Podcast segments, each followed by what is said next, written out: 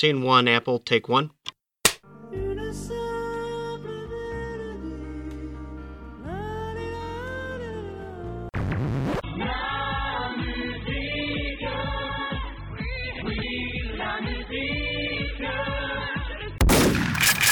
Bonjour, bonsoir à toutes et à tous, bienvenue dans ce nouvel épisode de La Mélodie du Bonheur, le podcast où chaque semaine on vous parle d'un album de l'actualité. Et cette semaine on va vous parler d'un album qui n'est plus vraiment à l'actualité puisqu'il est sorti début mai. Alors en général euh, on essaie de faire maximum 3 mois après la sortie de l'album euh, la diffusion. Et là c'est un album qui est donc sorti début mai, c'est le dernier Vampire Weekend Father of the Bride.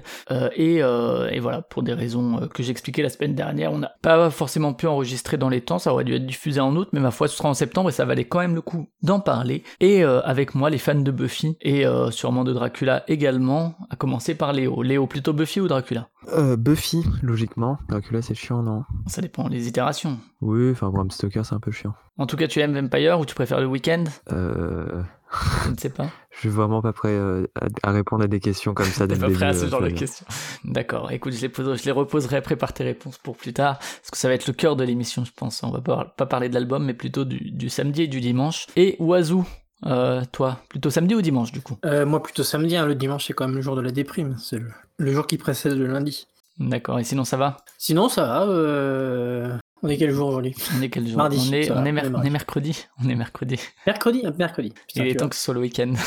Déjà. Et enfin, dernier, dernier vampire parmi nous, c'est Loïc. Et Loïc, si tu devais choisir entre Entretien avec un vampire ou Le bal des vampires, tu choisirais lequel? Je prendrais Princess Bride. Princess Bride? Ouais. D'accord. Écoute. Tant qu'on est dans le, pour rester dans le thème. Et sinon, ça va? Bah oui, ça va, ça va. Prêt à parler de cet album? Bah oui, prêt à parler de ces petits... Euh... Ces petits Américains voilà. qui nous viennent de New York. Et euh, alors moi, pour le coup, là, je serais vraiment touriste parce que j'ai plutôt aimé cet album que j'ai écouté pendant mes vacances, mais euh, c'est presque étonnant parce que j'avais découvert avec Contra et j'avais pas du tout accroché. alors c'est l'époque où j'écoutais du métal et tout, donc ça m'avait un peu un peu blasé. J'avais trouvé ça un peu nul. J'ai pas trop réécouté. J'avais réécouté à Modern Vampires of the City que j'avais plus aimé que Contra, mais pas ouf non plus. Alors que celui de cette année, bah je l'ai bien aimé, donc il faudra que j'y retourne, mais du coup je donnerai pas trop mon avis parce que sinon ça ça a pas trop sens quoi. Je pense des, des souvenirs lointains. Donc je vais laisser les, les autres parler à commencer peut-être par euh, Wazoo. Tu nous présentes le, le premier titre qu'on va passer d'un album antérieur à celui de cette année?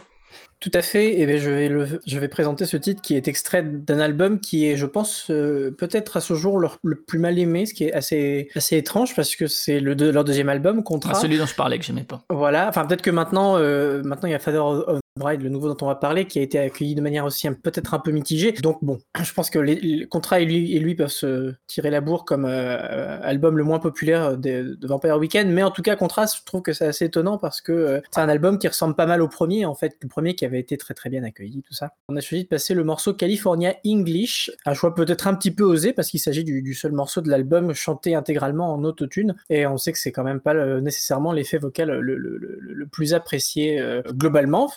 Mais notamment chez Excellence. Alors n'allez pas croire que c'est fait exprès pour vous embêter, c'est juste qu'on on, on trouve ce morceau très fun et, euh, je pense qu'il est pas mal pour euh, introduire le groupe parce que euh, au-delà de, de, des petites excentricités vocales, c'est surtout un morceau qui représente bien le côté très euh, beaucoup trop rapide de Vampire Weekend. Personne fait des pop songs aussi rapides que ça. Voilà, ça, ça va à fond les manettes. Donc c'est parti pour California English, un peu découpé comme d'habitude. C'est parti. My own true love. Never really heard you speak the way it's on what the uh. Funny how the little college schools go language screwed up. Funny how the other private schools have no hopper club. Someone took a trip before you came to ski in the Alps. Father moved across the country just to some bunny scout. Country cross the country, moon, contradict what I say. Living out the French connection, but would die in LA.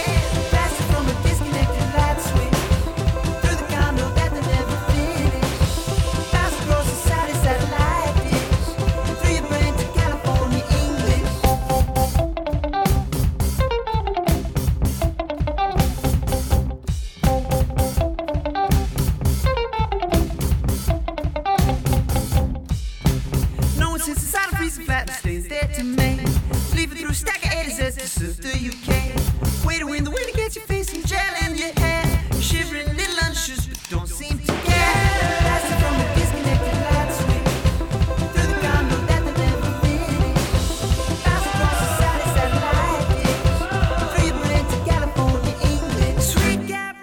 UK. voilà donc pour California English, issu de l'album Contrat de 2010, deux ans effectivement avant leur premier qui s'appelait tout simplement Vampire Weekend, et où effectivement il y a cette utilisation d'autotune qui j'imagine euh, en 2010 était relativement euh, quand même original pour un groupe de pop. Euh, voilà, c'est arrivé dans le hip-hop et tout au début des années 2010, mais dans, ce genre musical là, ça me paraît relativement novateur, peut-être? Je ne sais pas. Et donc en 2008, euh, un gros tube avec A-Punk, euh, et euh, peut-être qu'on va faire un petit tour de qui sont euh, Vampire Weekend, et puis de leur discographie, peut-être Léo? Alors Vampire Weekend, c'est globalement quatre mecs qui se sont rencontrés à l'université de Columbia, donc à, New York, qui ont un peu voilà, fait un peu des expérimentations par-ci par-là euh, euh, quand ils étaient jeunes. Notamment, le, je crois que le nom du groupe euh, vient d'un projet de film euh, qu'avait le leader Ezra Koenig, mais qui a jamais été fait. Et en gros, ils ont commencé à, jouer autour de 2006. Toujours ce même leader, il a un peu fait ses premières armes en tournant avec le très bon groupe Dirty Projectors. Donc voilà, ils ont commencé à jouer à peu près en 2006 et c'est en 2007 qu'ils se sont fait un peu connaître par le grand public avec leur titre Cap Code Guassa. Je sais pas si on peut vraiment dire ça, mais ce serait peut-être un peu euh, toute une vague euh, de groupes euh, de l'indie pop états-unienne qui a vraiment percé grâce, grâce à Internet et que notamment Capcom Guassa Guassa et A-Punk, le premier single de leur premier album, qui ont beaucoup tourné sur Internet et ils se sont un peu fait comme ça. Ils ont sorti leur premier album Vampire Weekend du coup en 2008, au tout début de l'année 2008. Et après deux ans plus tard, il y a eu Contra, donc leur deuxième album. Ensuite, il y a eu Modern Vampire of the City qui est sorti en 2013, en mai 2013. Et là, Et six ans après, hein, donc euh, Voilà. grosse pause quand même. grosse pause en fait qui s'explique surtout euh, par le, le départ de Rostam est le guitariste au clavier, etc. En 2016, c'est ça qui s'est barré? en 2016, ouais, après la tournée de euh, Modern Vampires of the City, donc le troisième album, en fait qu'il avait quasi essentiellement euh, composé. Enfin, c'était lui qui avait un peu, je- il me semble, hein, Martin pourra me contredire, mais qui avait un peu euh, voilà composé tous les morceaux. Et du coup là, il est parti après pour se concentrer sur euh, une carrière solo. Donc lui, il a sorti un album euh, Rastam, Rostam en 2017 ou en 2018, peut-être en 2017. je- et il a- il com- 2017, ouais, c'est ça, Half-Light. Voilà, et il commence un peu à écrire euh, par-ci par-là. Je- Il a not- notamment euh, coécrit un morceau de Blonde de Franck Océan. Il commence à avoir un petit nom. Et du coup, le groupe a un peu fait sa vie, euh, a un peu, à mon avis, réappris à, composer et à faire un album sans lui. Même si euh, Batman Glige a un ou deux morceaux un peu coproduits, coécrits dans Father of the Bride. Mais du coup, là, c'était du coup un retour où le premier leader du groupe, Ezra Goenig, a recomposé du coup l'album Father of the Bride un peu tout seul avec plein, plein de gens autour de lui. Mais voilà, à mon avis, cette longue pause s'explique par euh, voilà, la, la disparition. Mais il me enfin, semble que Rostam a produit euh, ou coproduit, je crois que c'est We Belong Together, il me semble. Parce que j'avais retenu que c'était celle que j'aimais le moins justement dans Ouais. l'album. Il y avait We Belong Together. Et il y a une coproduction sur un autre morceau, j'ai vérifié tout à l'heure, mais c'est même pas, c'est pas lui qui l'écrit, mais il y a une coproduction. Il doit être là dans le studio, quoi. C'est ça. C'est un truc qui m'avait fait pas mal euh, marrer parce que je voyais tous ceux qui, enfin, forcément, je pense qu'on est peut-être plusieurs ici à être un peu, euh, à suivre pas mal les, les commentaires de, que peuvent faire les gens sur euh, les sorties de tel ou tel album. Il y a mon chat qui fait le fou, excusez-moi. J'en ai vu beaucoup, enfin, qui, qui disaient, ah là là, depuis que Rostam est plus là, euh, c'est la production, c'est de la merde, machin, machin. Je dis, ouais, le, seul- pour moi, le, enfin, le seul morceau qu'il a vraiment coproduit ou produit tout seul, c'est, le morceau que j'aime le moins et qui a l'air de, globalement, le moins plaire aux gens aussi. Donc on peut, on peut se poser peut-être la question de quels étaient les apports de Rostam avant. Il me semble que, est-ce qu'il était vraiment compo- compositeur, euh, Rostam? Parce que pour moi, j'avais retenu que son rôle, c'était surtout un rôle d'arrangeur ou de, oui, je crois. hein. ou producteur. Mais je crois que j'avais vérifié que sur, Sur, euh, Modern, euh, il avait. Sur. Nature Music, il y a un peu tout. Hein. Mixing, League Vocals, euh, Art Direction, Design, ingénieur, producteur, il fait tous les instruments. C'est que Modern Vampire of the City, même si c'est euh, Goenik qui chante beaucoup, genre c'est c'est un peu l'album euh, de de Batman Glitch, Batman qui à mon avis, enfin bref, on va peut-être pas commencer directement à parler des, enfin si je peux parler des différentes interprétations. Moi, je sais que j'avais eu beaucoup de mal euh, aux premières écoutes de Modern Vampires of the City parce que c'était très très différent des deux précédents. Et je pense que la, di- la différence s'explique un peu par rapport à par rapport à cette un peu ce- cette prise euh, de maturité euh, qu'a eu Rostam. Je l'appelais Rosta- Rostam, c'est plus simple. à- Ouais, appelons-le Rostam. Enfin, la maturité, genre sa prise un peu, enfin sa prise de pouvoir. C'est quand même un peu fort de dire ça. Mais Oui, c'est pas Tok Tok avec Hollis Oui, qui oui, était un oui. peu au cœur du truc, mais voilà, enfin, il avait un rôle prédominant en tout cas, ouais, quand même. Et du coup, je pense que c'est un peu ça qui donnait le, côté. Maintenant que j'adore, hein, je suis vraiment très fan de Modern Vampires, mais qui donnait vraiment un côté très, euh, très pro, euh, très euh, album pop de la maturité avec euh, des grands arrangements, beaucoup moins de morceaux très vivaces comme on connaît de Vampire Weekend, donc qui- montrait un peu le- une sorte de maturité, même si je déteste ce mot, surtout D'embourgeoisement peut-être. Ouais, peut-être d'embourgeoisement. Ils étaient très bourgeois à la base, hein, c'est pas, on va Ouais. pas se mentir non plus. Ouais, Ezra Koenig, hein, et c'est Koenig, si ça c'est pas un nom de bourgeois, écoute, je ne sais pas ce que Et c'est. ouais, et là, et là, en fait, maintenant, on le ressent beaucoup plus dans Father of the Bride que peut-être que Ezra avait un peu, euh, peut-être ce côté un peu plus festif que Rostam a expérimenté beaucoup plus. euh, c'est une question un peu ouverte. Mais en tout cas, tu la poses, c'est Voilà, essentiel. c'est. On va peut-être re- revenir un poil sur euh, justement. Alors c'est un groupe de quatre, donc il y a Ezra Koenig que tu as cité, Rostam Batman English qui est parti donc en 2016. Je sais pas d'ailleurs s'il a été remplacé parce que bon, c'était quand même deux guitares et euh, il était à la guitare et au clavier, donc euh, bon, je sais pas, enfin, à moins qu'ils aient pris des musiciens de session ou de live. Et donc il y a Christopher Thompson à la batterie et Chris Bayo à la basse, donc qui ont tous des carrières solo, je crois, si j'ai bien regardé. Peut-être Wazoo, peut-être que tu peux me dire si s'il a été remplacé ou en tout cas euh, quel euh, Léo a déjà caractérisé un peu la musique par le côté un peu rapide ou un peu moins sur Modern Vampire of the City, un peu plus euh, arrangé ou quoi, mais euh, si tu devais un peu définir la musique de Vampire Weekend. Euh, ça fait beaucoup de questions. Euh, Rostam, je pense pas qu'il était remplacé dans le sens où ils ont pas mis juste un type à la place. Je pense que c'est plutôt que le groupe s'est un peu agrandi avec globalement Ezra au centre et d'autres qui, qui sont plutôt des musiciens, je pense. Pour moi, non, il n'y a pas eu vraiment de remplacement de Rostam. C'est juste que Ezra a clairement compensé en, en utilisant plein d'autres musiciens. D'ailleurs, il y a pas mal de feats sur cet album. Mais pour euh, caractériser la musique globalement de Vampire Weekend, bah, c'est euh,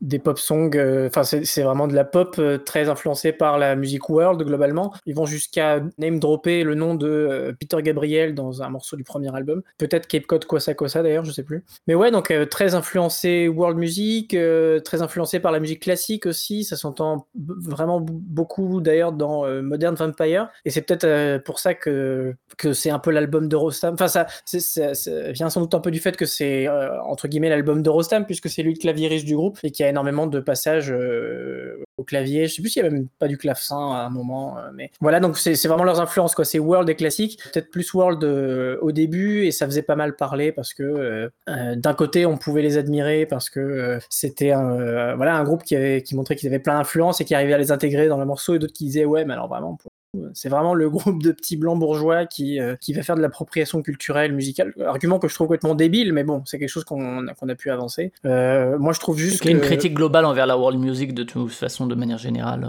Oui, voilà, euh, qui, qui peut se défendre d'ailleurs, mais je trouve que pour le cas de Vampire Weekend, c'est clairement ce qui prime pour moi, c'est la manière dont c'est fait. Et la manière dont c'est fait, c'est que voilà, tu sens que c'est clairement des chansons pop à la base. Enfin, j'aime beaucoup la manière dont ils intègrent en tout cas leurs influences euh, musique du monde, pour le dire. parce que je trouve pas de meilleure, moyen de, meilleure manière de le dire. Je trouve que vraiment, voilà, ils sont, ils sont très très forts en arrangement, ils sont très très forts en, en composition. Pour moi, c'est vraiment un, un- un groupe pop parfait, quoi. Enfin, c'est juste, ils font des très bonnes chansons. C'est qu'ils ont une image qui peut très, qui est très facilement critiquable, quoi, mais euh, facile de taper sur Vampire Weekend. D'ailleurs, je l'ai longtemps fait sans les connaître. hein. Je reviens de loin, euh, je les aimais pas tout de suite. Mais voilà, non, euh, c'est ce que j'ai à dire sur le, le- le son global de- du groupe. Léo, tu voulais euh, rebondir sur un des propos de, de Oiseau? Déjà, moi, je j'aime pas le terme musique du monde. Mais je sais, je saurais pas ce qu'on pourrait dire de plus, mais j'aime pas trop le terme Ouais, c'est difficile à définir parce que c'est des influences de plein de pays, de musique traditionnelle de pays Ouais, euh, enfin, autres que. Enfin, c'est quand même beaucoup musique africaine, euh, Mhm. euh, à mon avis, Afrique de l'Ouest. Je dirais surtout Vampire Weekend. Non, Martin? Si, si, si, si, t'as raison. Il y aurait limite autant d'influence, on va dire, de, de cette musique euh, africaine de l'Ouest qu'en même temps de groupes qui avaient déjà fait ce travail-là d'intégration. Donc, euh, les influences de Talking Heads, euh, t'as dit Peter Gabriel, et surtout, je pense à Paul Simon et l'album Graceland. Je pense que Ouais, à c'est fond, Paul Simon, ouais. qui sont voilà quasiment Peter Gabriel non est anglais si j'ai pas de bêtises oui. Euh, mais Paul Simon et euh, qui sont des groupes new-yorkais par enfin qui sont un peu euh, voilà des artistes un peu new-yorkais par excellence il y a tout autant euh, cette influence là que directement la musique on va dire de la musique Af- d'A- d'Afrique de l'Ouest dès le début je pense. Même si ça m'a l'air d'être assez revendiqué. En fait moi ce que ce qui effectivement il peut y avoir on peut forcément parler de réappropriation culturelle sans forcément qu'on le voit de façon négative. hein. Moi, je, je pense qu'ils en font, mais sans que ce soit euh, forcément très négatif. Ça, Après, ce serait voilà, un autre débat euh, beaucoup plus long, euh, beaucoup plus... Beaucoup plus global, ouais, c'est pas spécialement. et qu'on va pas faire aujourd'hui. Mais surtout, en fait, il y a, si je dis pas de bêtises, il n'y a pas vraiment de genre de. À part Cape Cod, Guassa, Guassa, où là, limite, ils se moquent eux-mêmes de la musique qu'ils font, à mon avis. Et, moi, genre, ce que j'ai- j'aime bien chez eux, c'est qu'il y a toujours eu une distance par rapport à ça. Où effectivement, à mon avis, ils sont peut-être plus fans d'abord de, euh, de, des Talking Heads et de Paul Simon et de Peter Gabriel. On connaît leur carrière, on sait comment ils ont joué avec euh, les des sonorités de musique africaine. Et eux, ils ingèrent ça, ils se présentent un peu comme leurs enfants qui auraient, euh, qui auraient voilà, grandi en dehors de ça et qui a grandi avec ces, avec ces maîtres-là. Et, et pour moi, vu qu'il y a, genre, à ma connaissance, il n'y a pas eu genre de, de, de- d'enregistrement euh, dans un pays en Afrique, il n'y a pas eu, euh, il y a quasiment pas de musique, euh, de musiciens africains sur les albums. Pour moi, du coup, il y a une sorte de distance comme ça et ils jouent Ouais, c'est un peu. peu par procuration cette inspiration quelque part parce qu'ils Ouais, s'inspirent voilà. d'artistes s'étant inspirés. euh, C'est un peu comme si aujourd'hui des peintres euh, se disaient héritiers de Matisse, qui lui a été inspiré par ses voyages, etc., par, par l'art africain, et où du coup ça se retranscrirait dans des œuvres plus contemporaines, par procuration, quoi, un petit peu. euh. Et là, musicalement, c'est par rapport à Talking Heads, à Peter Gabriel, Paul Simon et compagnie. Et même on le voit, on le voit, enfin, l'Afrique en elle-même, j'ai pas l'impression qu'elle, euh, enfin, ou des pays africains ou des pays d'Asie ou des, j'ai pas l'impression que ça apparaisse énormément dans, dans leur discographie. Enfin, ça reste toujours très lointain et quand ils en parlent, Capcode, Guassa, Guassa, je, je sais pas, pour moi, j'y vois un peu une sorte de, euh, limite d'autocritique, euh, enfin, je sais pas, hein, mais, et même le morceau de leur dernier album, alors là, ça va être horrible parce que j'ai un accent horrible, mais je, je vais pas le dire. Unbearably White. Merci. Ce qui, ce qui peut se traduire en français par. Ça veut voilà. dire insupportablement en blanc, ouais. Donc voilà, où là c'est pareil, c'est un morceau euh, où, où à mon avis ils prennent beaucoup de, ils font un peu genre ouais de, de, de l'auto-foutage de gueule. Après, bon, sur ce morceau en particulier, eux ont jamais commenté sur euh, le fait qu'ils ont ils aient fait un morceau qui s'appelait le, euh, Insupportablement blanc, euh, parce que, enfin, dans le titre de la chanson, enfin, dans la, la chanson parle absolument pas de ça, et c'est euh, c'est jamais, enfin voilà, Unbearably White, il parle des sommets enneigés de je sais pas quoi. Mais on peut se demander effectivement, est-ce que c'est, euh, ils ont fait ça à leur insu, ou est-ce qu'ils ils savaient bien et ils ont fait, euh, on n'est pas complètement con non plus, on sait très bien euh, ce que les gens pensent de nous. hein. En fait, surtout que ça c'était un, petit truc de la bio qui paraît peut-être pas très important, mais que dans toute cette période de hiatus, du coup euh, un peu vague entre 2016 et 2019, c'est que Ezra Koenig a beaucoup travaillé. Je sais que notamment il a fait une série avec Jaden Smith, une série d'an- d'animation avec Jaden Smith, où il a écrit, et je crois que c'est une série comique, et je sais qu'il a beaucoup, beaucoup euh, survolé autour euh, d'un groupe, euh, enfin d'un compte Twitter parodique de Seinfeld, de la série comique Seinfeld, où il faisait des blagues avec eux, je crois qu'il a enregistré des podcasts. Et du coup, j'ai l'impression que ça reste quand même quelqu'un qui a un peu d'humour, et du coup, je suis quasiment sûr que ce titre Unbearably White, c'est de l'autodérision. Même si il parle pas de ça, je pense que il y a forcément un truc un peu, je donne en pâture aux gens qui me détestent. Euh, voilà, ce morceau, genre faites-en ce que vous voulez, euh, je me fous de votre gueule, quoi. Euh, Loïc, on va lancer le, le deuxième extrait, le premier de l'album de l'année. Alors rappelons quand même que sur l'album euh, de cette année, hein, on parle de musique du monde, c'est une planète hein, autour de laquelle est écrit le, le, le titre. Bon, après ça vaut ce que ça vaut, hein, mais euh, Loïc, euh, si toi tu devais parler un peu de ton rapport à Vampire Weekend, de comment tu apprécies cette musique-là, euh, peut-être euh, rebondir sur ce qui a déjà été dit. Je pense que c'est aussi assez rassurant pour, euh, pour les fans du groupe ou pour les, euh, ceux qui apprécient de se dire qu'ils apprécient plus Tok Tok que, vraiment la, la world music. Enfin, Tok Tok, pardon, Talking Heads. Mais parce que la world music, c'est vrai que ça a un gros côté péjoratif pour beaucoup de monde. Ça a un côté vraiment où. Euh, ça, world music, euh, pour beaucoup, c'est vraiment le métissage à la con, euh, Johnny Clegg et compagnie. Alors que si on se penche un peu plus, euh, c'est pas du tout ça, quoi. En fait, ça dépend comment tu le présentes, quoi, et pour quel artiste t'en parles, quoi. C'est pas- ça. Parce que même les, les Beatles, quand ils de la sitar, on pourrait dire qu'ils font de la world music, quoi. Ouais, ouais. Donc après, euh, ça dépend vraiment des points de vue. Mais majoritairement, dans- pour la majorité des gens, la world music, c'est quand même super péjoratif. Donc de, se rattacher aux branches en disant qu'ils préfèrent Talking Heads, euh, Paul Simon et tout ça, il peut y avoir un côté euh, rassurant. De se dire que finalement, ils aiment les, mêmes choses que nous. c'est quelque chose de, de plus... Même si c'est vrai qu'on entend beaucoup ce genre de... on entend beaucoup les références, quoi. Que ce soit dans des espèces une espèce d'afrobeat, des cordes partout. C'est vraiment un mi-chemin entre la, la musique afro et la musique classique, dans les arrangements. C'est vrai que dans cet album-là, il y a quelques morceaux, on dirait presque des cordes arrangées par euh, George Martin sur les Beatles. C'est assez épatant. Mais moi, j'ai fait le, un peu le grand écart parce que j'ai pas écouté du tout le troisième album, Peu fait l'impasse, parce qu'ils avaient, euh, je sais pas c'était peut-être involontaire, mais euh, ils avaient arrêté la, non, ils avaient annulé leur concert au dernier moment à la Route du Rock, au tout début des années 2000, je crois, ou juste avant. Et euh, du coup, c'était, euh, on a appris euh, après qu'ils avaient, qu'ils avaient eu juste la flemme de traverser la Manche.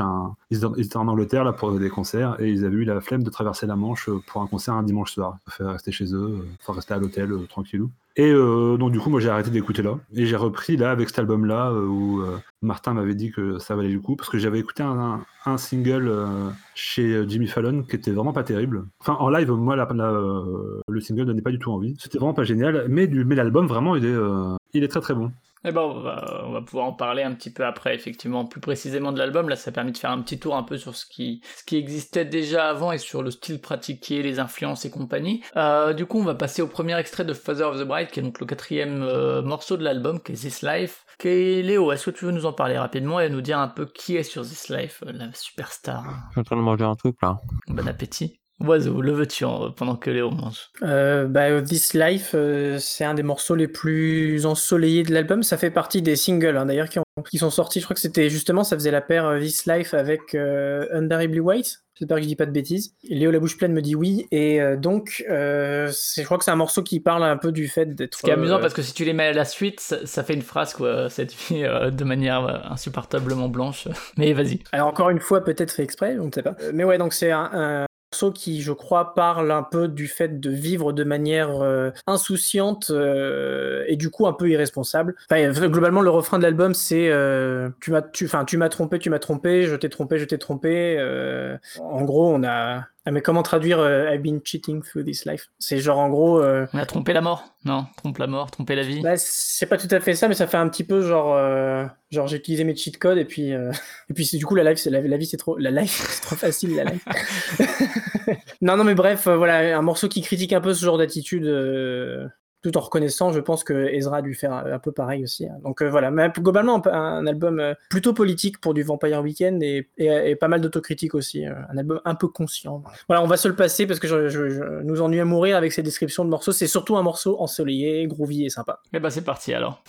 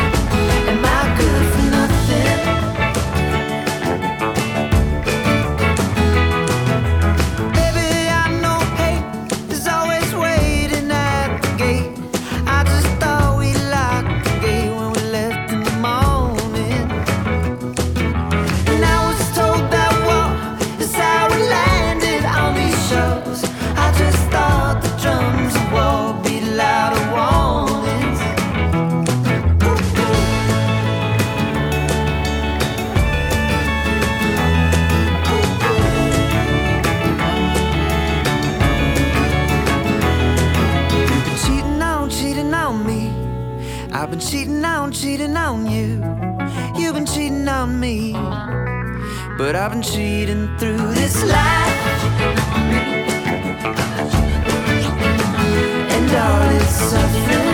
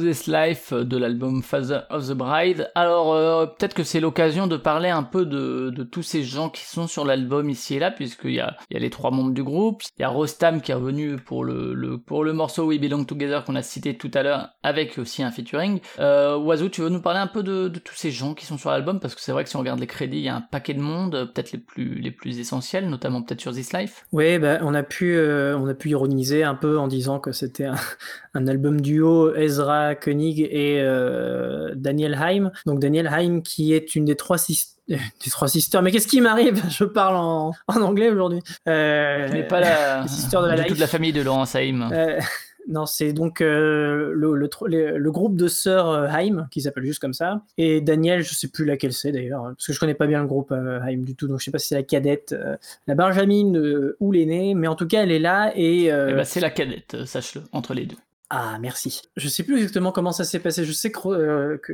Attends, Rostam, c'est pas du tout ça. C'est Ezra qui avait raconté un peu comment ils s'étaient rencontrés euh, et qu'ils avaient décidé de bosser ensemble. Donc, malheureusement, je me souviens plus. Peut-être que Léo euh, ou, Loïc ont plus d'informations que moi. Mais, donc, en tout cas, euh, elle et Ezra euh, font effectivement trois feats euh, sur l'album. Euh, Il y a le premier morceau qui est Hold You Now. Le deuxième qu'on a failli passer qui s'appelle Ma- Married in the Gold Rush, qui je pense est le, le meilleur des trois, euh, qui sont tous les trois des morceaux enfin, qui me plaisent moins que les autres globalement. Je trouve, que c'est une bonne idée, pourquoi pas. euh, et puis euh, conceptuellement, ça se tient pas mal parce que euh, il raconte de- des choses, des choses intéressantes sur globalement les relations et compagnie. Mais voilà, je trouve que la voix de, Daniel est un peu plate. C'est un peu le problème que j'ai. Ses interventions, malheureusement, j'aime pas trop. Bon, voilà. je pense que Léo est un peu comme moi. Mais, mais en tout cas, ouais, ils font trois morceaux. Le dernier, c'est donc, on- tu l'as dit, We Belong Together. Donc, c'est trois morceaux qui sont peut-être un peu plus. Euh, un peu plus country, parce que c'est un, un album qui va dans pas mal de directions, l'air de rien, et donc une petite direction un- country un peu plus, euh, un peu plus assumée. Il y a en fit, il y a Steve Lacey, euh, qui est un guitariste. euh, Donc Kater a fait une recommandation euh, il y a quelques épisodes, un ancien membre de The Internet. Voilà, c'est ça, de The Internet. pas un ancien membre, hein. Euh, oui, il est toujours membre, ouais, ouais, non. je- Et donc euh, voilà, il y a Steve Lacey qui fait deux apparitions, pour le coup que je préfère euh, largement, hein, qui est sur euh, Sunflower et Flower Moon, donc il doit faire de la guitare, euh, de la production et de la voix, en tout cas pour Flower Moon, euh, il chante aussi. Qu'est-ce qu'il y a d'autre comme feat? Après, il y a plein de musiciens, mais je t'avoue que je n'ai pas trop sous, la- sous les yeux. euh, Bah, il y a Mark Ronson euh, qui est pas vraiment en fit, mais qui a composé et produit le morceau This Life quand Ok. même. Ah oui, ok. Oui, effectivement, c'est pas mal, on vient de l'écouter. Ouais, ouais. Et puis euh, il y a, alors ça doit être un sample, j'imagine, Hans Zimmer qui est mis comme compositeur sur le, le premier morceau ah oui, de non, c'est c'est ça, effectivement, c'est le sample de. euh, comment c'est la ligne rouge, non? Possible. Mais euh, ouais, donc voilà, il y a quand même pas mal de pas mal de monde. Euh, Sunflower d'ailleurs, qui a un, titre d'album des Beach Boys. Alors est-ce qu'on peut faire encore une fois une filiation entre entre les deux? J'imagine sur certains points, mais euh. mais donc oui, un, album riche et justement toutes ces. Léo, toi t'en penses quoi de tous ces featuring? On parle souvent de l'intégration, de est-ce que c'est intéressant de les avoir ou bien est-ce qu'ils se fondent dans le décor de l'album? Toi aussi, du coup, Oiseau disait que t'aimais un peu moins les titres avec Daniel Haim. Oui, parce que j'aime pas sa voix et j'aime pas globalement ce que fait Aim. Bon, là, à la limite, elle, euh, enfin, c'est surtout sa voix avec laquelle j'ai un problème. Notamment sur We Belong Together, je trouve que ça casse euh, vraiment quelque chose, mais bon, assez subjectif. J'imagine que les fans de Aim euh, très contents. Si c'était à la fois fan de Aim et Vampire Weekend, à mon avis, ça passe Et puis bien. aussi, je pense que, excuse-moi, mais je pense que la, la voix d'Azra est tellement particulière qu'il faut quand même une voix assez euh, couillue, j'ai envie de dire, pour, ou représentative, pour euh, réussir à faire un bon, pour tenir la barre, pour tenir la barre. Ouais, une forte identité vocale, ouais. Oui, voilà, parce qu'elle, du coup, elle a une voix euh, Assez basique, hein. assez basique et passe partout, quoi. Elle pourrait faire un feat Ouais. avec n'importe qui. D'ailleurs, ça, marche mieux quand c'est le, le chant un peu parlé de Steve Lacey, pour le coup, sur Flower Moon. Ouais. Ça passe mieux, même si trouve. c'est pas n'importe qui, elle a fait un, elles ont ou elle a, je sais plus, fait un feat avec euh, Charlie XX sur son album qui sort euh, très vite. Bah, j'imagine que ça passe mieux qu'avec euh, Vampire Weekend. Quoi. Ouais, mais juste, justement, c'est parce que il y a un truc. Bon, alors on va pas faire un podcast, un podcast sur Charlie, mais y a un truc. Si, si, on va en faire un, mais pas aujourd'hui. Oui, pas aujourd'hui. mais c'est juste que Charlie, elle a une manière de faire les feats qui fait que n'importe t'as n'importe qui en face et ça va sonner comme un album de Charlie. Ouais. Alors que là, le, le truc, c'est que pour le coup, on sent que les deux avaient beaucoup de respect mutuel l'un pour l'autre. Euh, Enfin, je dis pas que c'est pas le cas avec Charlie, mais en tout cas, c'est traité différemment. ensemble. Ouais, et qui a un côté où je laisse l'autre faire son truc et je fais aussi mon truc, ce qui fait que là, pour le coup, ouais, euh, ça fait malheureusement plus. Euh... mais Il y a des morceaux, ça passe mieux, hein, genre euh, Marilyn Gold Rush, je trouve que ça va, c'est un bon morceau et ça, passe mieux. Mais en fait, le, truc de ces trois morceaux, plus ça va, plus ils chantent ensemble. Le premier morceau, Hold You Now, euh, le premier feat qu'ils font tous les deux, euh, c'est euh, ils chantent chacun de leur côté. Sur Marilyn Gold Rush, ils jouent un petit peu avec ça. Il y a une partie où ils font chacun de leur côté et une partie où ils chantent un peu ensemble. Et je crois que We Belong Together, c'est complètement ensemble et ça fait vraiment juste tout le morceau donne l'impression d'être un d'être un cœur euh, un peu plat quoi. C'est ça qui ça qui est un peu dommage. Après, je voyais aussi que euh, Koenig avait participé à- de, son côté. À, il a fait l'album, un album de sur les musiques de Her, a priori, euh, de avec Karen O. Donc, il est quand même habitué aussi à I Love McConnell qui apparaît aussi sur l'album, avec qui il avait déjà fait un album. Donc, euh, donc ouais, il y, a- quand même pas mal de monde. Alors, vous, là, on a quand même pas mal parlé de oui, j'aime pas trop ci, j'aime pas trop quand il y a Daniel Haim. Qu'est-ce qui fait que euh, qu'on parle de cet album comme ça que Oiseau, je sais pas si c'est une révélation pour toi euh, cet album-là qui t'a fait reconsidérer Vampire Weekend vu que t'as dit que t'as longtemps euh, pas aimé ou si c'était déjà avant par rapport aux autres peut-être? Bah, c'était déjà non, j'étais déjà convaincu quand le album est sorti. Je suis D'accord. J'étais encore plus convaincu parce que j'ai effectivement tout bien réécouté avant que l'album sorte, euh, justement pour, pour la sortie de l'album, mais c'était, je crois que ça date d'un- d'à peu près un an quand même ma reconversion. Mais pourquoi, on parle de cet album? Je, enfin, Parce que c'est un, bon, enfin, je pense que c'est juste un groupe où on est pas mal aimé finalement ici euh, aujourd'hui, euh, surtout Léo d'ailleurs, euh, petit merci à Léo parce qu'il a sans doute, il a je crois participé à ma convert, mon arrêt de stéréotypes sur Vampire Weekend où j'ai vraiment commencé à écouter et que j'ai trouvé ça bien. Merci Léo. On est aussi là pour ça, pour, pour saluer les amis. Yes. Et euh, du coup, je vois décrit dans le conducteur album long, très long. Alors c'est pas un double album, il fait quand même moins d'une heure, mais c'est vrai que comparé aux autres, qui les deux premiers étaient dans les 35 minutes, celui-ci euh, approche de l'heure, même si le entre les deux Modern Vampires avait fait une 40 à peu près 45 minutes. Euh, je sais pas, c'est qui a écrit ça, mais ça, ça a marqué quelqu'un sans doute qui a ajouté ça au conducteur? Oui, c'est moi. Loïc, ouais. Du coup, tu le trouves trop long peut-être ou? Euh, non, je le trouve long, parce que les, les deux autres, ils font. euh, J'ai pas écouté le troisième. hein. Je le mets pas dans la, je le mets pas dans la balance. Mais du coup, les deux autres, ils, ont une douzaine de titres, alors que celui-là, il en a 19, plus 3 si on rajoute les bonus euh, de la version euh, japonaise. 18 me semble-t-il. 18 plus les trois. Mais... Et oui, dans, dans, la- dans les trois, les trois bonus, dont un feat avec euh, Law. Donc encore Tu les as pas écoutés, mais je crois que quelqu'un les. Oui, Martin les a écoutés et puis il m'a dit que ça, ça valait pas le coup, donc euh, du coup j'ai pas été tenté. euh, Ouais, c'est pas le terrible. coup. Pour le coup, euh, il y a des morceaux bonus où tu dis, ah, ils auraient pu les mettre là. Enfin, franchement, non. Je crois qu'il y en a peut-être un des quatre à sauver, je me souviens plus trop, mais globalement, j'étais très déçu. Et donc ouais, donc un, un long album par rapport aux autres. Oui, voilà, ouais. J'ai trouvé ça euh, assez long parce que euh, moi, c'est vrai que je me repère. euh, par exemple, les, les deux premiers albums, c'est un peu con, mais euh, ils font la distance. euh, je les mets en partant de chez moi Hmm. et ils sont finis quand j'arrive au boulot. Là, ça te fait l'aller-retour presque celui-là. Celui-là, il fait presque l'aller-retour, ouais. Donc, euh, du coup, c'est c'est vrai qu'il est plus long, mais il est pas forcément euh, bien. C'est pas pour ça que c'est moins bien. Mais euh, c'est vrai que 19 titres, ça peut, ou 18, comme vous voulez, ça peut faire peur. Et il y en a qui ont fait un double album, il y en a qui ont fait un double album avec beaucoup moins. Ouais, après ça dépend aussi de la durée des titres. C'est vrai que là, on est quand même dans des durées de chansons pop de manière générale. Il y en a même des assez courts qui font euh, entre une et deux minutes. Il y en a d'autres, une, la deuxième qui dépasse les cinq minutes, mais voilà, ça reste des, titres relativement courts. Euh, Peut-être justement pour rebondir sur cette, sur ce nombre de titres. C'est vrai que moi j'ai écouté l'album deux trois fois et il y en a quelqu'un qui tape dans l'oreille, mais est-ce que c'est Cater qu'on parlait pour le Tyler? Lui, il avait du mal à séparer les morceaux eux pour d'autres raisons. Euh, là, est-ce qu'on arrive à retenir des morceaux, des, des tubes quelque part euh, Oiseau. Je sais pas si pour ça, sinon fais ta comparaison et puis rebondis dessus après. Mais... Non, oui, enfin, juste pour la longueur, très vite fait, parce qu'on est encore à moitié dessus, c'est Ezra on avait parlé en interview en disant qu'il il, il savait bien qu'il y avait eu un, enfin, il avait conscience de ce hiatus entre le, le dernier album et celui-ci,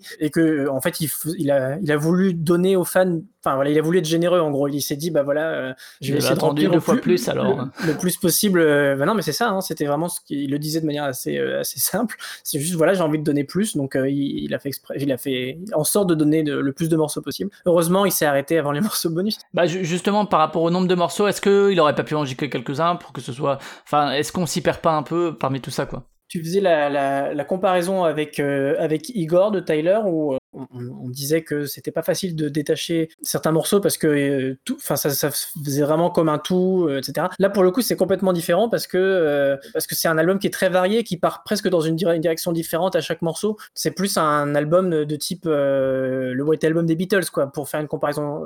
Euh, Peut-être euh, non une bonne comparaison puisque ce sont deux très bons albums. Mais mais pour moi en fait j'ai vraiment l'impression que c'est un album qui est entre l'album blanc des Beatles et le, dernier album de Timberlake la Man of the Woods dans le sens euh, où c'est un album qui est euh, qui devient un peu politique euh, mais d'une manière quand même euh, bon voilà c'est pas hyper hyper présent non plus il essaye de faire des trucs et tout mais c'est un album qui essaye de partir dans des nouvelles directions avec euh, pas mal de morceaux qui sont un peu country qui sont euh, et, et, et qui font de très belles hybridations globalement. Donc euh, ouais moi je trouve que c'est en fait c'est plus dur de le plus dur ce sera pas de trouver des, morceaux qui plaisent parce que ça je pense que même les, détracteurs de l'album ont quand même trouvé des morceaux qui leur plaisaient ici et là mais le problème c'est que il a pl- plutôt été critiqué pour être rempli de trucs et d'avoir vraiment des trucs très mauvais au- à, côté de trucs très bons. Moi je pense qu'il n'y a pas un seul vrai, mauvais morceau dans l'album euh, il y a juste des morceaux un peu moins bons mais globalement je trouve ça vraiment excellent. Et j'aime bien le fait que ce soit complètement éclaté comme ça. Mais ouais c'est plutôt un album éclaté et je trouve, je trouve que ouais c'est très facile de trouver des morceaux qui plaisent. C'est juste que c'est plus difficile de peut-être d'être conquis par l'ensemble. Parce qu'effectivement c'est long et c'est le bordel Du coup, juste pour rebondir là-dessus sur euh, le fait que ce soit pas forcément un album euh, d'une cohérence de A à Z, un peu comme on avait parlé du Tyler avec les enchaînements de morceaux et tout. Par contre, j'ai quand même l'impression qu'ils essayent de euh, utiliser le format album, peut-être Léo, sur euh, en utilisant des morceaux, enfin en agencant la tracklist vraiment euh, un peu au millimètre, avec euh, en mettant les morceaux courts au bon endroit, Euh, justement. il me euh, semble même qu'il y a quelques morceaux qui s'enchaînent réellement. Enfin, euh, si je dis pas de bêtises. Enfin, j'ai l'impression de ce souvenir-là. Après, oui, je sais pas, il n'y a pas énormément de choses à dire de plus que ce qu'a dit Martin sur euh, la longueur euh, de l'album. Et Ouais, plus sur le rythme, le rythme de la tracklist, quoi. bah, le rythme de la tracklist marche comme l'album blanc des Beatles ou comme un- une compilation de morceaux. Genre, il n'y a pas de rythme. Enfin, moi, je trouve qu'il n'y a pas spécialement de rythme euh, dans l'album. Il n'y a pas de. Je sais pas, il y a genre l'enchaînement à un moment des deux morceaux euh, en featuring avec Steve Lacey. Mais je vois pas spécialement. Moi, j'ai vraiment vu l'album comme une compilation de morceaux que Goenig a, a écrit et fait comme il pouvait. euh, Et, du coup, pour euh, rebondir, les, les morceaux courts, ils servent pas d'interlude, quoi. C'est des vrais morceaux. Parce que je pose ça de manière très naïve parce que j'ai très peu de souvenirs de l'album. Et c'est vrai que j'ai la tracklist sous les yeux et je vois régulièrement des morceaux d'une minute qui pourraient servir dans certains albums d'interlude entre deux tubes ou quoi. Oui, mais c'est ce que j'allais dire en fait. En fait, genre, c'est c'est une compilation et c'est un peu genre ce que disait toujours Martin, genre c'est que vu qu'il a voulu donner euh, beaucoup à tous les fans, on sent qu'il y a certains morceaux, c'est genre juste il a eu une bonne idée de mélodie, il a eu une, une envie de jouer de tel instrument, ou il a genre et genre il a écrit un petit truc dessus, une petite idée là-dessus et il l'a mis dans le morceau. Enfin pour moi c'est ça, pour moi genre euh, parce que cet album-là, ça fait moi, enfin là il l'a sorti euh, en mai, mais ça fait 2-3 ans que je vois genre euh, Koenig, en, parler, euh, même si c'est un peu en loose day, même s'il le dit pas réellement, il en parle, il en parle. À mon avis, moi ça a été un album. Enfin même je regarde les dates euh, euh, d'enregistrement sur euh, sur euh, Raytheon Music, y a écrit janvier 2016 au euh, août 2018. Ah oui, c'est vrai que ça m'avait marqué aussi la période d'enregistrement très longue, ouais. C'est très long et ça se ressent en fait. Toi, on sent, tu vois, genre que tu vois Daniel M, euh, Steve Lacey, genre ils viennent euh, filer un petit coup de main sur les morceaux. Tu vois, genre il y a le truc là avec euh, c'est quel morceau 2021 qui est construit sur un sample de Asumo Osono, c'est ça, de Osono, qu'il a lui-même coupé, qu'il a lui-même clear et qu'il a ensuite envoyé avant Paris Weekend. En fait, c'est un, un album vraiment de bric-à-brac qui a, à mon avis, aucun sens. Enfin, genre, euh, aucun sens logique ou un truc comme ça. C'est juste une compilation de morceaux euh, balancés. En fait, c'est une interprétation peut-être un peu bête, mais pour moi, peut-être au bout d'un moment, ça, durait tellement de temps en studio. euh, peut-être que c'était dur à reconstruire un album. peut-être comme ça, qu'au bout d'un moment, il a juste lancé le truc. Et même, on le voit par rapport aux singles qu'il y a eu. Il y a eu quand même genre six singles, trois doubles singles. Enfin, genre, c'est- un peu une sorte d'album de la générosité, quoi. Genre, on te file plein de musique. Tu sens que même lui, s'est genre marré euh, à faire tous ces morceaux, à expérimenter plein de trucs, euh, toujours plein d'expérimentation dans la voix, euh, des tonnes de guitare, des guests de partout, genre. Voilà, c'est genre un petit album comme ça, quoi. Petit album comme ça, mais ouais, qui a, qui a quand même mis le temps à être composé et enregistré. Après, c'est peut-être aussi du fait des différents calendriers des personnes ayant participé, j'imagine. Je pense pas. Je pense que c'est vraiment euh, s'il a mis autant de temps, parce que même moi, je me souvenais que à un moment, il avait dit que 80% de l'album était fait, mais genre il disait ça genre un an avant la sortie de l'album, tu vois. Genre Moi, c'est genre juste, il a pris son temps en fait. Oui, et puis il a mis du temps aussi entre la fin de l'enregistrement en août 2018 et la sortie en mai 2019 même. Ouais. Ouais, parce qu'après, ça, c'est. euh, à mon avis, c'est une question de marketing. Et vu que Vampire Weekend, ça vend énormément, genre, tu peux pas. C'est chez Columbia. Oui, oui, c'est genre. c'est- Mais c'est un, c'est un gros truc, à mon avis, ils ont dû construire. euh, Et puis, ça se trouve, ils voulaient faire autre chose aussi. Oui, Sony. Sony, comme c'est écrit en grand sur la pochette juste en dessous en plus. Euh, Oiseau, tu voulais rebondir? Je t'ai coupé la parole. Non, très, très, très, très vite fait, hein, c'est juste pour dire qu'effectivement, je suis d'accord avec Léo, c'est. C'est vraiment plus une compilation de tracks éclatés. Et tu sens qu'il a essayé de donner une espèce de petite, euh, de petite cohérence, justement, avec les, les duos avec euh, Haim qui sont posés vraiment euh, au début, euh, à la moitié et presque à la fin de l'album, parce qu'il y a encore quelques morceaux euh, après. Comme raconter une espèce de petite histoire. euh, mais finalement, ouais, je pense pas que ce- cet album raconte beaucoup d'histoires. Enfin, si, justement, il raconte beaucoup de petites histoires, mais il n'y a pas une espèce d'histoire de l'album. Je pense qu'effectivement, c'est plein de petits morceaux à, savourer. D'ailleurs, on peut se faire sa propre tracklist. Je pense que ce serait pas, ce serait pour le coup pas très gênant. euh, Il se vexerait pas, je pense. Peut-être pas. Une dernière question, peut-être avant le dernier extrait, juste euh, pour parler du, du départ euh, par rapport aux, aux albums précédents. Peut-être Loïc, toi, par rapport à ceux que tu connais, puisque je sais que tu n'avais pas écouté Modern Vampire, ce qui est quand même, a priori, de ce que j'ai entendu, un peu différent des, des deux premiers. Mais le fait que, comme ça, ce soit Ezra qui soit au cœur de la composition, que ça ait mis plus de temps, alors aussi du fait de ce hiatus pour apprendre à composer sans Rostam, si tu, si tu devais faire un peu un, un état des lieux des différences entre celui-là et ce qu'il y avait avant et justement ce, cette nouvelle approche peut-être de composition. Et je trouve qu'il a réussi à, à garder euh, le côté immédiat des compos euh, des premiers albums. Ça reste toujours des, euh, des pop songs super accrocheuses. Il arrive à vraiment à, choper un espèce de gimmick, un riff qui te chope dès le début. Et comme disait Léo, c'est presque, on pourrait imaginer ouais, qu'il a construit un morceau autour de ça. Il a trouvé, un, il a trouvé une bonne idée à la guitare ou avec un autre instrument. Et après, il a brodé autour. Et il a vraiment réussi à faire un, ça, à faire toute une, toute une série de chansons. euh, Je sais pas si, l'album est vraiment le bon, le bon format pour ça. Peut-être que, bon, c'est vrai que c'est le plus, euh, c'est plus commercial, mais s'il était, s'il était sur un tout petit label, euh, peut-être qu'il aurait fait euh, une multitude de P euh, au fur et à mesure. Et euh, que du coup, ça aurait été peut-être un peu. Et après, en faire une espèce de compilation beaucoup plus condensée. Il aurait peut-être réussi à en trouver plus de sens. Parce que c'est vrai que là, même si c'est super éclaté, c'est ça s'écoute très facilement. Même si, encore une fois, je trouve ça long. Mais voilà, parce que les autres étaient vraiment, même s'il y avait des titres qui étaient en moyenne beaucoup plus, enfin beaucoup plus, beaucoup, qui étaient en moyenne d'une durée presque radio edit, presque tous. Là, du coup, c'est vrai qu'à part quelques, euh, à part quelques singles, je pense que c'est un, bah, qui, ouais, c'est ça, qui a juste d'album le nom, quoi. Ça, c'est pas vraiment un album, c'est juste une multitude de, tracks euh, mises à la, les unes à la suite. Et après, démerde-toi, quoi. Un peu comme Clarence avait fait avec Divers, sauf que lui, c'était clairement affiché. C'était euh, je vous balance tout et démerdez-vous, faites votre euh, tracklist. Il avait balancé ça sur Spotify, hein, une tracklist qui augmente, euh, qui augmente tout le temps. Euh, donc voilà, c'était vraiment, chacun fait sa playlist dedans, chacun fait son album de 9, 10, 15 titres, il met tout. Donc voilà, mais là, c'était clairement, clairement affiché comme ça, quoi. C'était parce que du coup, la, la totalité du truc était vraiment indigeste. Alors que là, il a, euh, je pense qu'il a quand même essayé de faire un sens, euh, un sens au truc, parce qu'il a, euh, c'est pas pour rien qu'il a viré trois morceaux, par exemple, pour les foutre sur l'édition japonaise.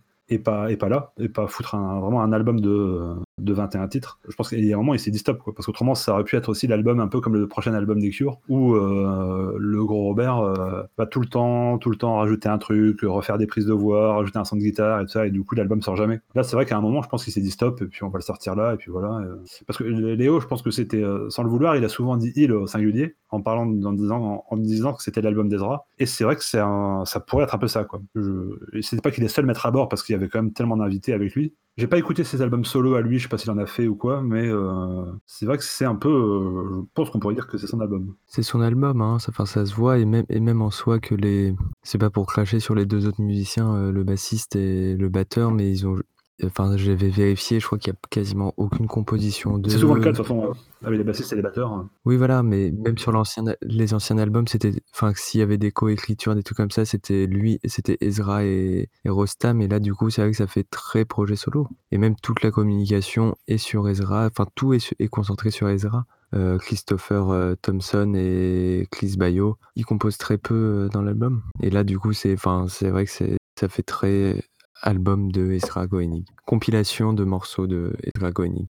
Peut-être un truc un peu comme euh, les faux albums que sort euh, Drake, même si j'aime pas Drake. Mais voilà, des albums playlist, euh, des albums mon mood en ce moment. C'est peut-être un peu ça, c'est genre qui est devenu Ezra Goenig euh, pendant sa séparation avec Rostam. C'est limite un album de rupture. Très bien, et bah écoute, on va finir là-dessus. Euh, Oiseau, je te laisse soit enchaîner sur euh, ce côté évolution de la composition, etc., soit, euh, et puis un peu les deux, euh, présenter le dernier morceau de l'émission. Euh, bah, c'est un peu vague pour la composition parce que je pense qu'il a toujours été pas mal droit dans ses bottes, euh, Ezra. C'est un style qu'on lui reconnaît depuis le premier album jusqu'à celui-ci, euh, avec ou sans les interventions de Rostam. Mais en tout cas, on va enchaîner avec euh, un feat, euh, pardon, je suis auto-spoilé, avec un morceau qui justement va présenter un de mes feats préférés de l'album, celui avec Steve Lacey, qui a fait donc deux très chouettes feats, avec le morceau Sunflower, qui est très ludique, je recommande l'écoute de ce morceau, qui était d'ailleurs sorti en, en face B d'un single ou face A, je sais plus. C'était peut-être Sunflower et Big Blue un truc du genre. Donc en fait, je crois que c'était la face A. Et, euh, et donc là, on va plutôt écouter C'est Flower exactement Moon. ça, oui. Et ben voilà, je suis trop fort. Et du coup, c'était là, on va écouter le morceau Flower Moon, qui est euh, un morceau qui me paraît long parce qu'en fait, il, y a- il se passe beaucoup de choses dedans, mais finalement 3 minutes 57, c'est plutôt raisonnable.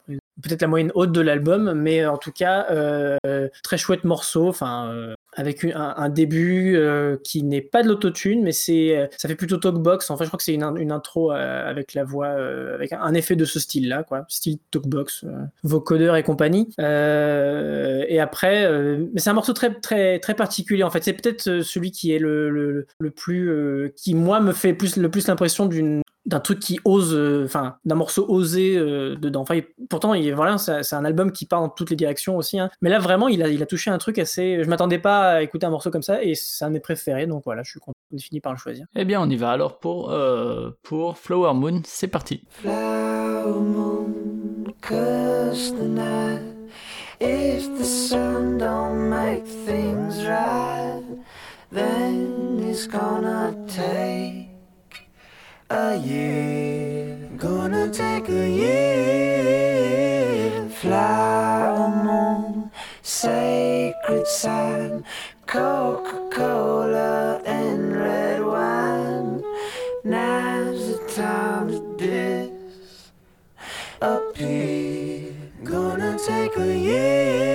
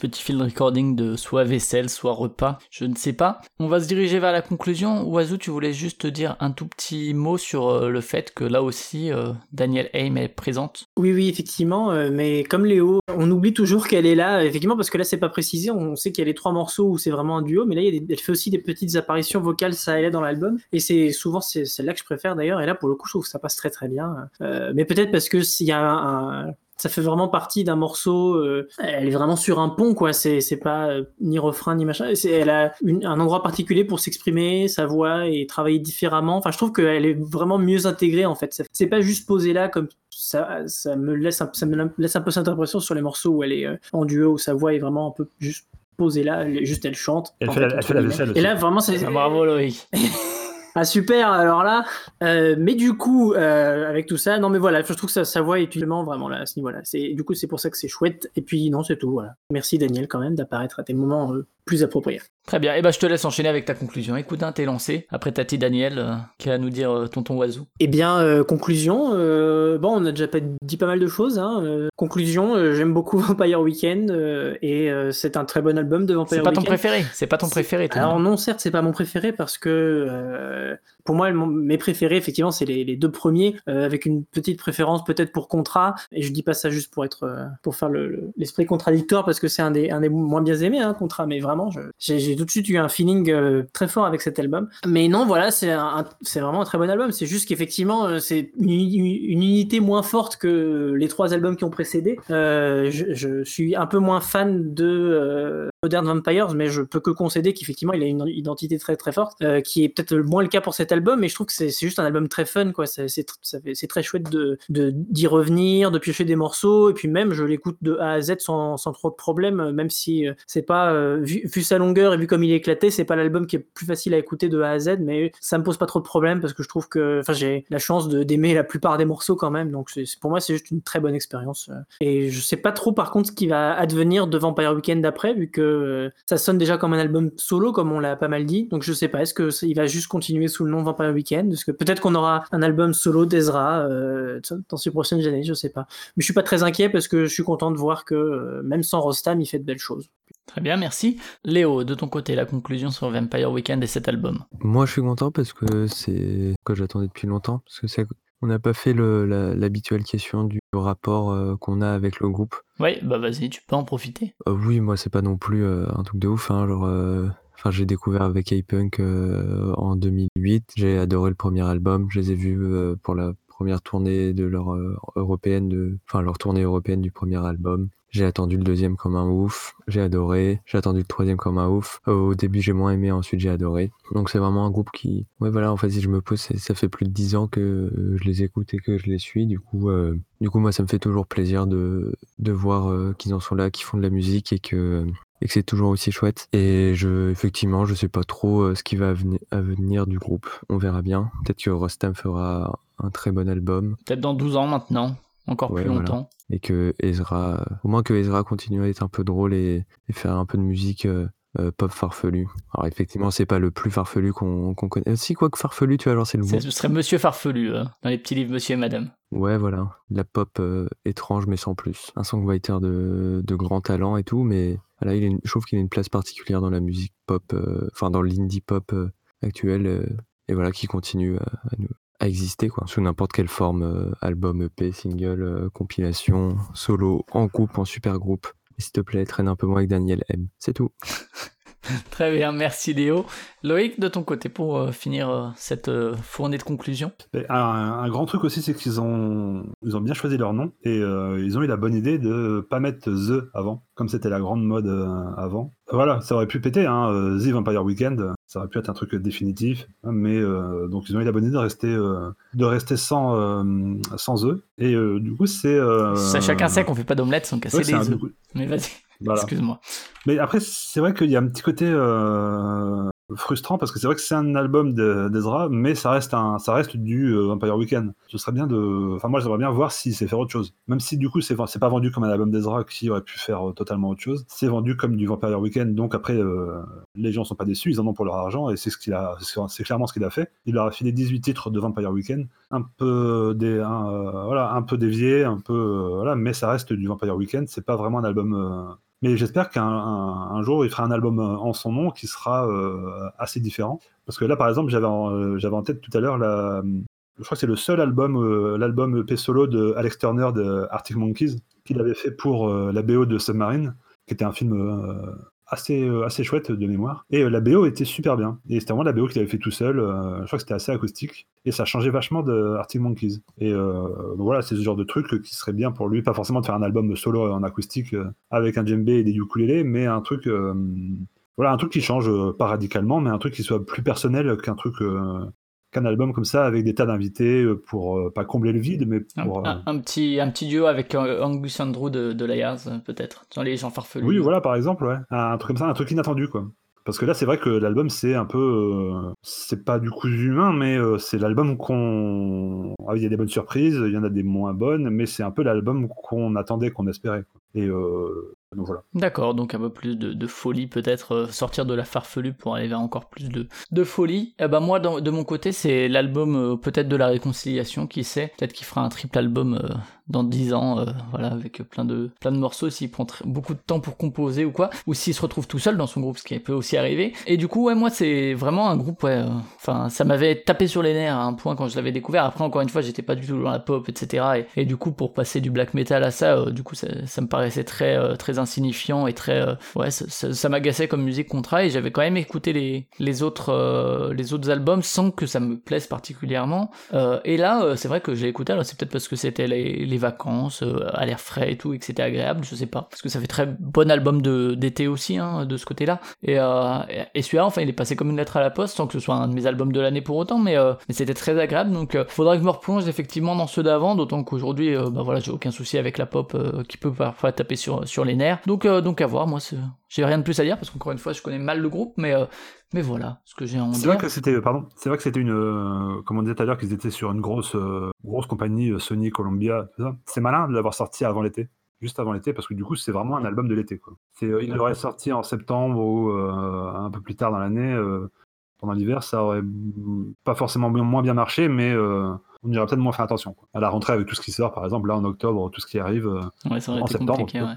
Donc ça aurait été compliqué, je pense, pour eux. Là, euh, sortir ça euh, au mois de mai, c'était vraiment le boulevard, euh, donc c'était vraiment une bonne idée. ouais. Très bien. Et ben, on va passer au quiz avec euh, Julien Lepers. Quelle locution Ah oui Oui, ça y est, c'est bon.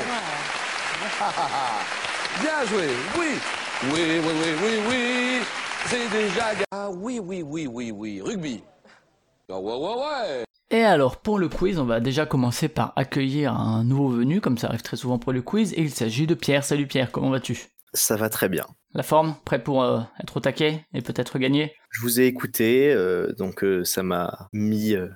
comment En. Ça m'a mis dans votre petite ambiance. Voilà, exactement, en. Très bien. Alors pour ce quiz, pour ce quiz, ce sera un blind test, mais un peu comme Oiseau parfois le fait, je me suis amusé à faire deux pistes, deux pistes où en fond vous aurez le Vampire, c'est-à-dire des morceaux de Castlevania. Il y aura deux morceaux euh, de Castlevania qui seront en fond et par-dessus j'ai mis des morceaux qui ont un thème que vous n'avez pas deviné parce qu'il est vraiment trop transparent et vraiment trop évident. Je vous le dis pas mais vous le devinerez après avoir deviné deux des trois samples. euh, enfin deux, deux trois samples ça suffira pour deviner le thème euh, des, des samples. Et donc comme, euh, comme le fait Oiseau, hein, je, je tire mon inspiration de lui, il va falloir retrouver les artistes ou les groupes et les morceaux, ça fait à chaque fois un point et un point, mais comme d'habitude, euh, enfin comme d'habitude avec lui, ça va pas être des réponses directement, je vais vous passer à vous euh, le morceau deux ou trois fois, euh, que vous puissiez bien, bien écouter. Euh, vous les auditeurs ou auditrices, vous l'aurez qu'une fois, parce que sinon ça peut être un peu ennuyeux, et voilà, mais euh, pour, pour vous, vous l'aurez deux, trois fois, donc à vous de reconnaître les samples et de m'envoyer un petit MP sur Discord avec ce que vous avez reconnu, alors euh, vous pouvez soit le préparer sur un bloc-notes et tout m'envoyer d'un coup, soit me l'envoyer au fur et à mesure, et puis je prendrai les points, et puis, et puis voilà, donc il y a, deux- y a deux fichiers comme ça qui vont s'enchaîner, et, euh, et puis voilà. Donc il y a, en tout, euh, comme vous le proposez, vous le demandiez en off, et c'est bien de le savoir en avance, sur les deux fichiers qui passeront, il y a en tout 20 pistes à reconnaître, qui ont été utilisés, 20 samples, donc euh, voilà. Et euh, comme le demandait Oiseau aussi, et c'est bien de le dire, il n'y a pas de points négatifs, donc de toute façon vous pouvez tenter, ça ne vous fera pas euh, de points négatifs. Donc il y a des morceaux qui sont mis comme ça, il y en a qui sont plus en fond par-dessus la musique, bref, vous verrez ça. Je vous propose qu'on commence avec le premier.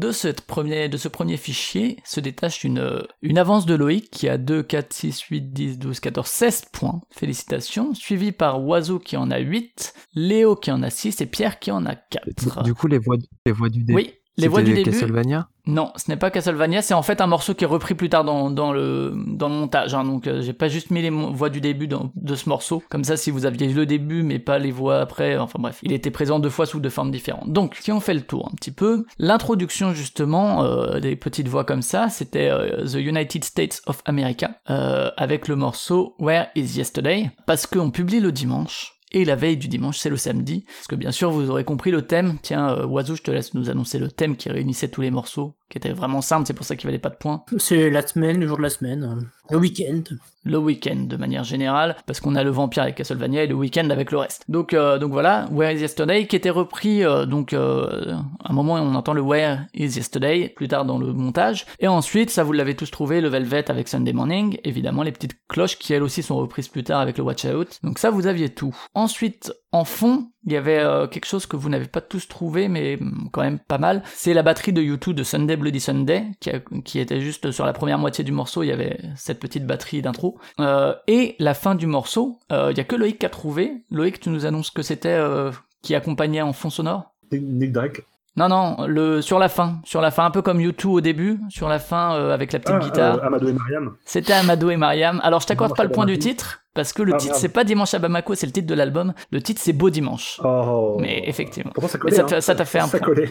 Ça collait, bah Beau Dimanche aussi, donc effectivement, Oui. Amadou et Mariam, Beau Dimanche sur la deuxième partie. Et ensuite, les morceaux qui apparaissaient dans l'ordre, donc effectivement, tu l'as dit, il y avait Nick Drake avec Sunday, que tu es le seul à avoir trouvé, je crois. Ensuite, il y avait les Bee Gees avec Night Fever, je t'ai accordé le point parce que tu m'as dit Saturday Night Fever, donc je te l'accorde. Euh, ensuite, ça vous l'avez presque tous trouvé, mais pas Pierre, c'était Laurie avec Weekend, évidemment qu'on entendait trois fois. Euh, Neil Young et non Bob Dylan, euh, avec Out on the Weekend, ça Pierre tu l'as trouvé également, Loïc aussi je crois. Ensuite Leonard Skinner, ça y a que Loïc qui a trouvé, et euh, je t'accorde pas le point du titre parce que tu m'as juste mis Saturday machin et c'est Saturday Night Special. Oh, salaud. Ah non, Saturday machin ça suffit pas. Et ensuite MGMT avec Weekend Wars que vous êtes plusieurs à avoir trouvé. Il n'y avait donc pas des Beatles, mais... Euh, donc euh, voilà pour le premier morceau, Ça- vous avez tous eu quand même quelques points. On va passer au deuxième, qui dure un peu plus longtemps, donc on le passera peut-être pas trois fois, on verra. Mais en tout cas, euh, même système, Euh, je vous laisse marquer les titres, etc. Dans, dans votre coin et vous me revenez vers moi après. C'est parti.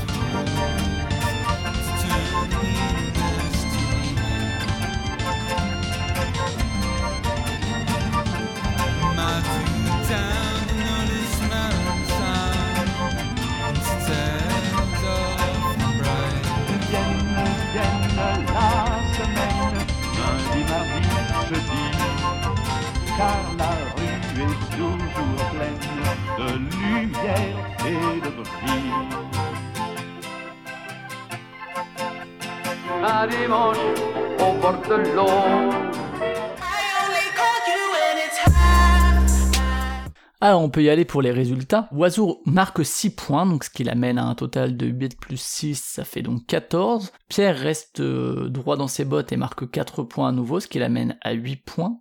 Euh, Léo marque 4 points, ce qui l'amène à 10, tandis que Loïc a marqué 13 points, ce qui l'amène avec une large victoire à 2, 4, 6, 8, 10, 12, 14, 16, 16 et 13, 29 points. Donc euh, très très largement vainqueur. Alors ce qu'on entendait sur ce deuxième, alors en fond cette fois-ci c'était le, c'était toujours de Super Castlevania 4, c'était euh, le morceau euh, euh, Simon's Theme, donc cette fois-ci c'était le, le thème de Simon, euh, le héros de Castlevania 4. Alors en fond, euh, donc dans l'intro puis repris plusieurs fois dans le morceau, il y avait euh, le morceau de The Weeknd The Hills, ça vous avez tous trouvé je crois, hein, il me semble, on l'entendait quand même pas mal de fois. En fond, en fond, le seul qu'a trouvé Loïc, parce qu'en plus j'ai juste mis le clavier, mais ça m'étonne pas de lui, c'était Weekend Darom De Dao. d'Etienne Dao, effectivement. Juste un petit clavier, bravo, il était bien planqué. Euh, ensuite, on- sur le fond, on basculait sur Red House Painters, Sundays and Holidays. Euh, la guitare à un moment, la guitare acoustique, et aussi un moment avec des paroles, donc euh, c'était le même morceau, donc ça, Oiseau a trouvé le, le, le groupe. Euh, évidemment, il y en a qui ont mis Sun Kill Moon, ça marche pas,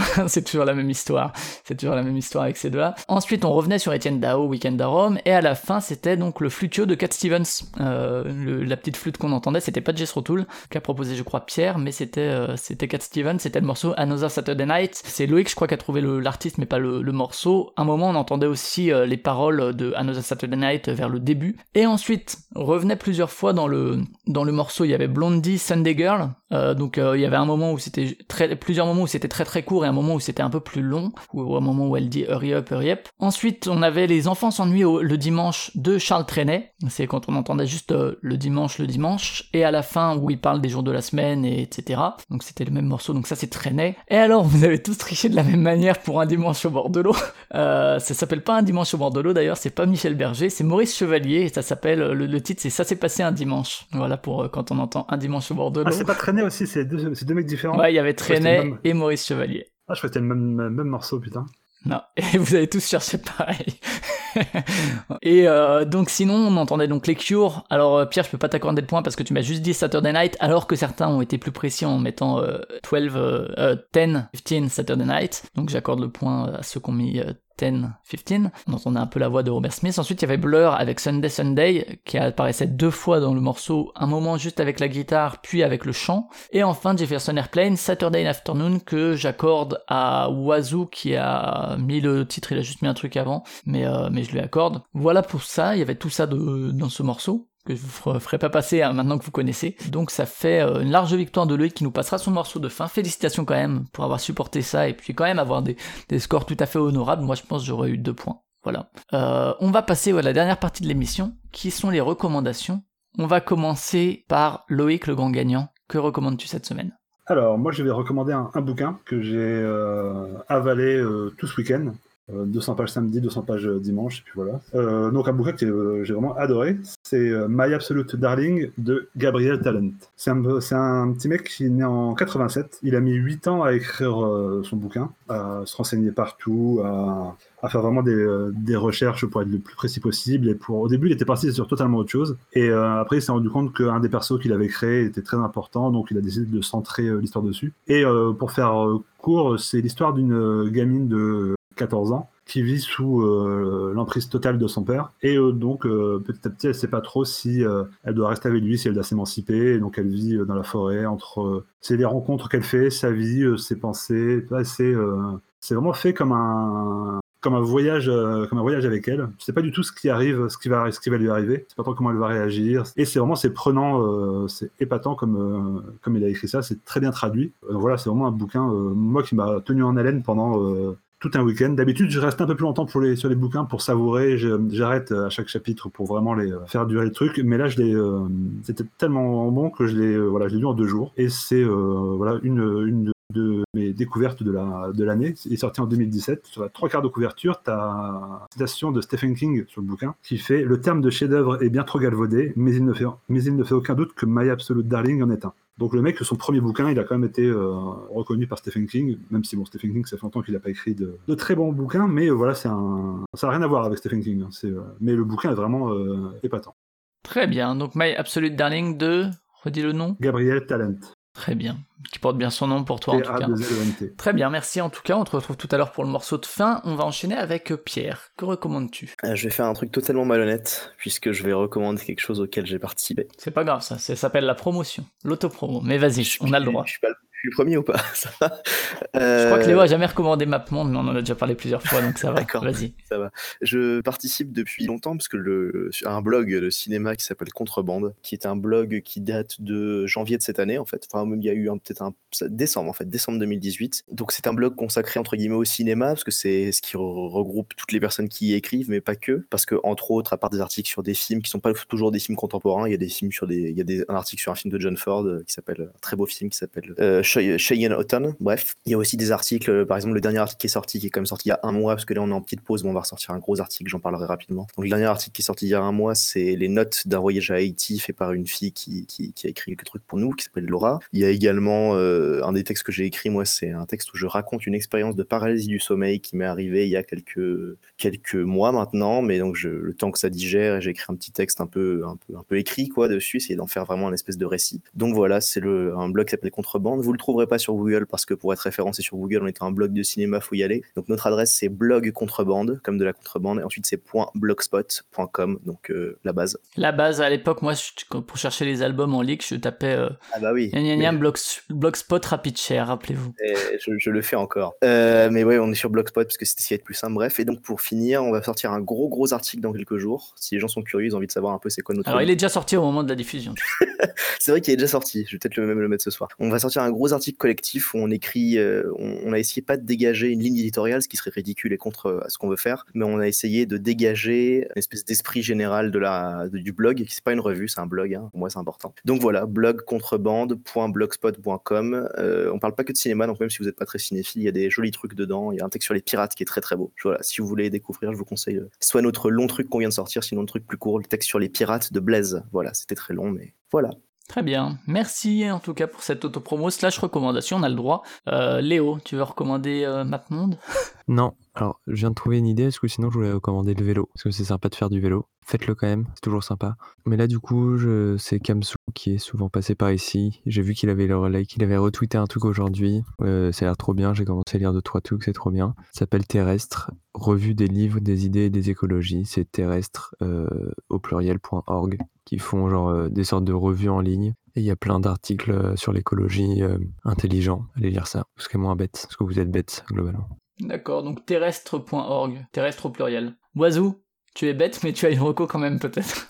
Euh, je suis bête et j'ai une reco qui va être, euh, je dirais globalement, le service euh, Super Nintendo de la Switch, parce que l'émulation c'est bien, mais c'est encore plus rigolo quand c'est le, Nintendo eux-mêmes qui proposent d'émuler leur propre console sur, sur la Switch. Et donc là en ce moment, bah voilà, ils, ont, ils avaient déjà sorti la NES et maintenant il y a la Super NES euh, qui vient de, vient de sortir. Donc là ils ont un catalogue assez, euh, assez, euh, assez réduit parce que ils ont des jeux de tennis, des jeux de combat divers et variés. Ils ont quand même Earth Defense Force, Ghost and Goblin, Super Ghouls and Ghosts, pardon, je crois que c'est pas Ghost and Goblin, voilà. Ils ont Super Metroid quand même, donc ils ont les deux Super World, ils ont Super Mario Kart. euh, et là en ce moment, je suis en train de jouer à, au Zelda A Link to the Past. Pour l'instant, je suis un peu déçu d'ailleurs, euh, pas euh, aussi bien que ce que j'aurais pu le croire, même si c'est un peu assez joli quand même. Mais en tout cas, ouais, voilà, faut bien que je rentabilise mon abonnement à- online de la Switch. Alors voilà, c'est un service gratuit une fois qu'on a l'abonnement Switch. N'hésitez pas si vous voulez euh, émuler sans effort, euh,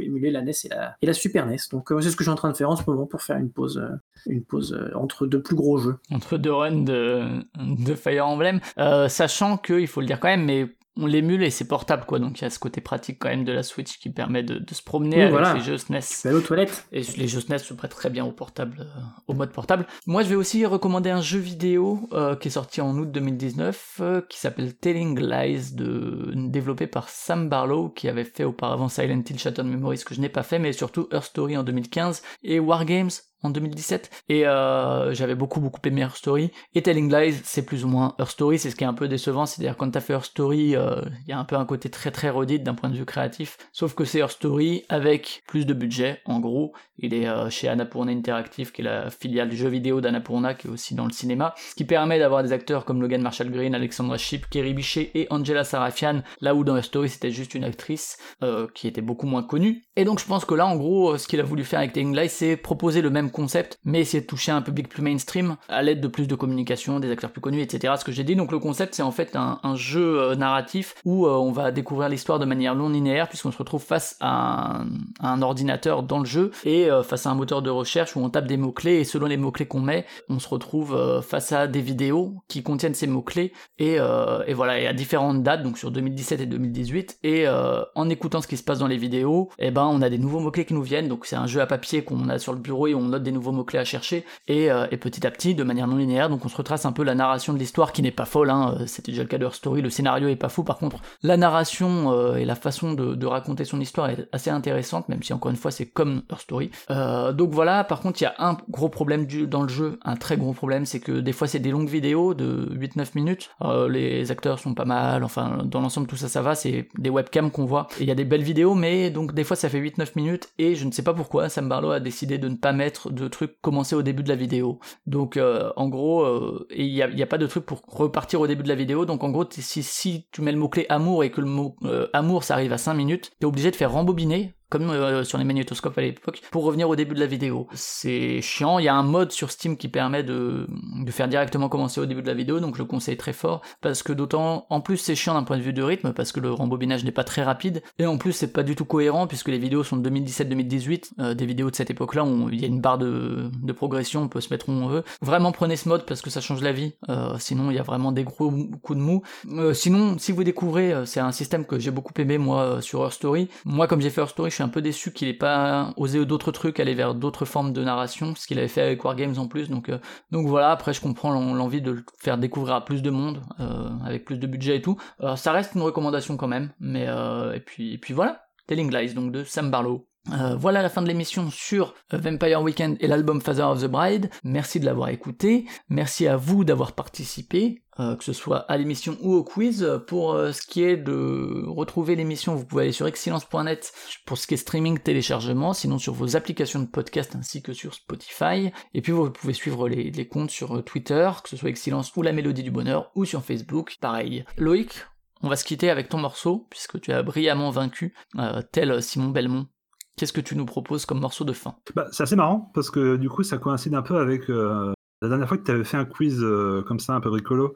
C'était la thème. un- Voilà, tu avais fait un truc inaudible avec un, un bout de, je sais plus ce que c'était l'instrument, de Viella Rouge, je crois, qui était euh, Ouais. surpuissant. Et là, du coup, c'est pas la Ten, c'est la Novia. C'est un album de 2010, c'est un duo avec deux grandes figures de la Novia. C'est Yann Gourdon et Jacques Pêche qui jouent donc euh, de la Viella Roux et de la cabrette. La cabrette, c'est une espèce de cornemuse euh, auvergnate. Et euh, donc Jacques Pêche chante aussi. Et donc Yann Gourdon fait la, la Viella Roux, euh, qu'on connaît autrement sous le nom de Hurdy-Gurdy. Et donc voilà, ils reprennent des, des thèmes populaires d'Auvergne et d'ailleurs. Et là, le morceau que j'ai choisi, donc c'est sur leur album qui s'appelle Duo Pioche Gourdon, qui est sorti en 2010, et ça s'appelle La Choubra Bourra. Bah merci en tout cas, donc on s'écoutera ça, on va s'écouter ça tout de suite, et puis on se dit à la semaine prochaine. Ciao Salut. Ciao Salut